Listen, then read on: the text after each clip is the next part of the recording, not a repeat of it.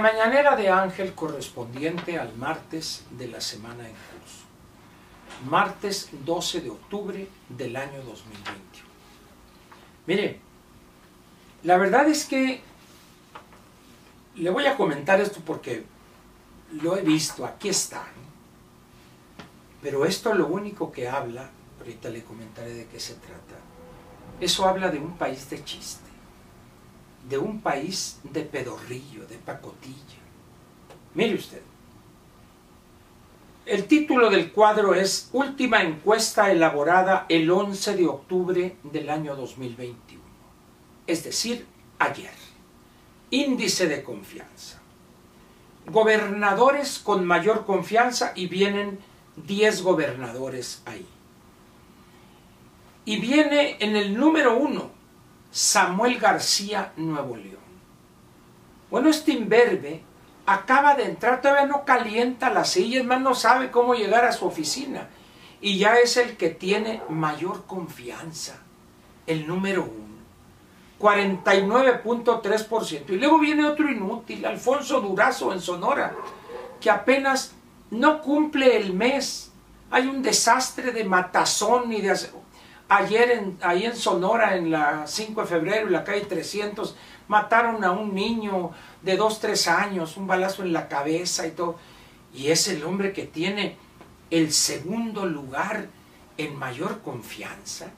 A un mes, el 3, Miguel Ángel Navarro de Nayarit, con todo respeto para el doctor Miguel Ángel Navarro, un hombre maduro, serio, pero confianzas apenas acaba de llegar. No se sabe cómo va a actuar, qué decisiones, no ha integrado totalmente su gabinete. El cuarto, ahí viene el primero de los diez, que ya se puede determinar si hay confianza porque ya tiene años, el año que viene él eh, se va de gobernador, Mauricio Vila. Luego está María Eugenia Campos, apenas está calentando la silla, quinto lugar. Lorena Cuellar de la Escala, lo mismo. Laida Sansores, ¿quién va a tener confianza en una mujer con esa facha, Diosito querido? Ni la Lin May, por favor. Quirino Ordaz, otro, ya salió, ya se va. Se va a España, creo. Mauricio Curi, Querétaro, Aquí en este caso dice, bueno, tiene una carrera política, senador de la República, pero aún así como gobernador, pues no se sabe todavía, va a gobernar con la misma línea del anterior, etc. Y el 10, Diego Sinue, Guanajuato. Él sí va a salir también el año próximo. Pero dicen Samuel García, y luego le pone él en el tweet, y así raza, Vamos a seguir para seguir teniendo el primer lugar como el gobernador de mayor confianza. Pero no sabe ni dónde está su oficina todavía este muchacho. Qué falta de seriedad de la institución que hace este tipo de encuestas. Por favor, señores, seamos serios, hombre. Por eso la clase política cae en esos excesos y en esas frivolidades.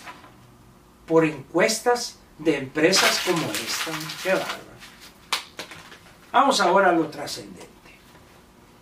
Miren, he dicho en varias ocasiones que una de las prácticas más comunes de nuestra clase política es rehuirle a los temas trascendentes y quedarnos en la periferia, en la frivolidad, en aquellos temas que concitan la simpatía y el aplauso.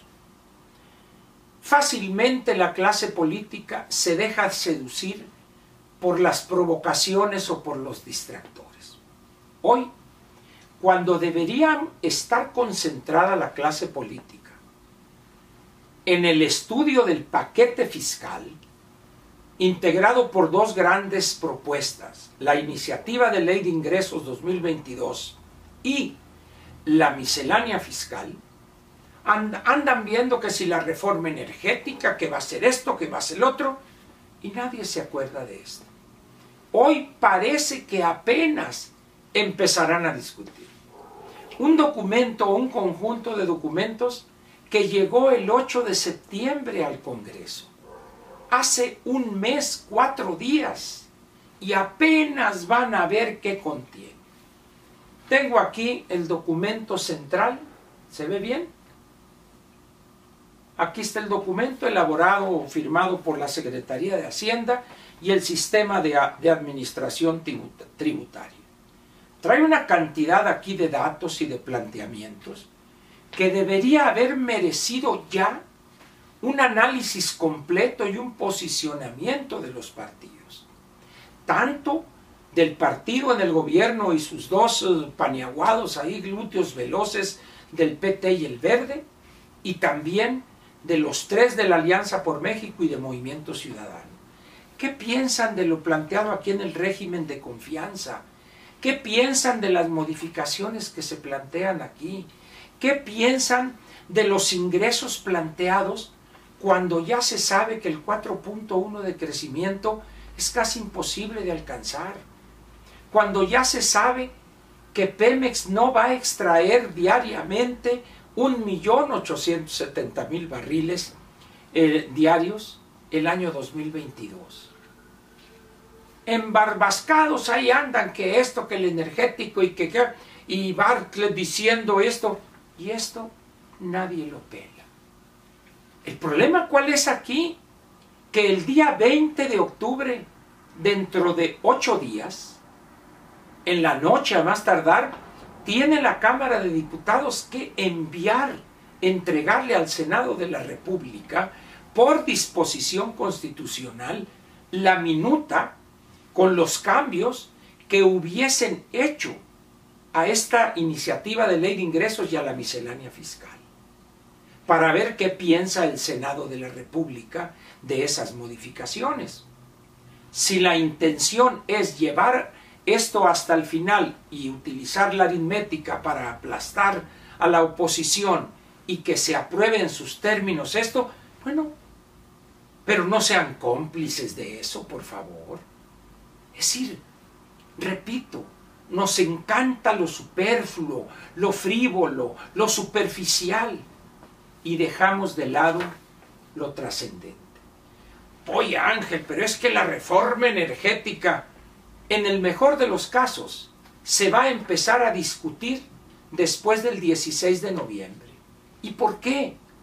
Porque una vez que el día 20 Cámara de Diputados envíe la minuta allá, van a empezar a darle al presupuesto. Sujeto, por supuesto, valga la redundancia, a que el Senado diga está aprobada la minuta que enviaron, pero tendrían que empezar ya a discutir el presupuesto. Y el límite para la aprobación del presupuesto, como lo establece la Constitución y la Ley Federal de Presupuesto y Responsabilidad Hacendaria, vence el 15 de noviembre. A partir de ahí, quizá el mes que quedaría del, del periodo ordinario, del primer periodo de esta legislatura, ahí se podrían enfrascar en esa estupidez jurídica, esa aberración de la iniciativa de reforma constitucional de la reforma energética. Pero qué irresponsables son nuestros legisladores de todos los partidos, de todos los partidos. Así la oposición no va a poder forjar, elaborar una posición. Y ahora nos enteramos que el Partido de la Revolución Democrática está buscando ser ahora un partido socialdemócrata. ¿En verdad? Las huestes del PRD entenderán a cabalidad los que significa pasar de un partido revolucionario de la Revolución Democrática pasar a ser un partido socialdemócrata, donde lo elemental de la socialdemocracia es apoyo a la economía de mercado, respeto a la libertad, políticas liberales. Entonces dice uno, ¿qué va a haber aquí de chile, de dulce y de manteca? No, la verdad le digo, ¿cuánto tiempo tuvo el PRD? Dos, tres años para hacer este cambio.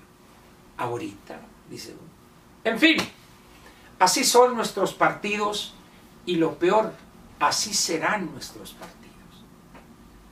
Como diría el clásico de la agricultura John Deere, con estos bueyes hay que arar, no hay otros.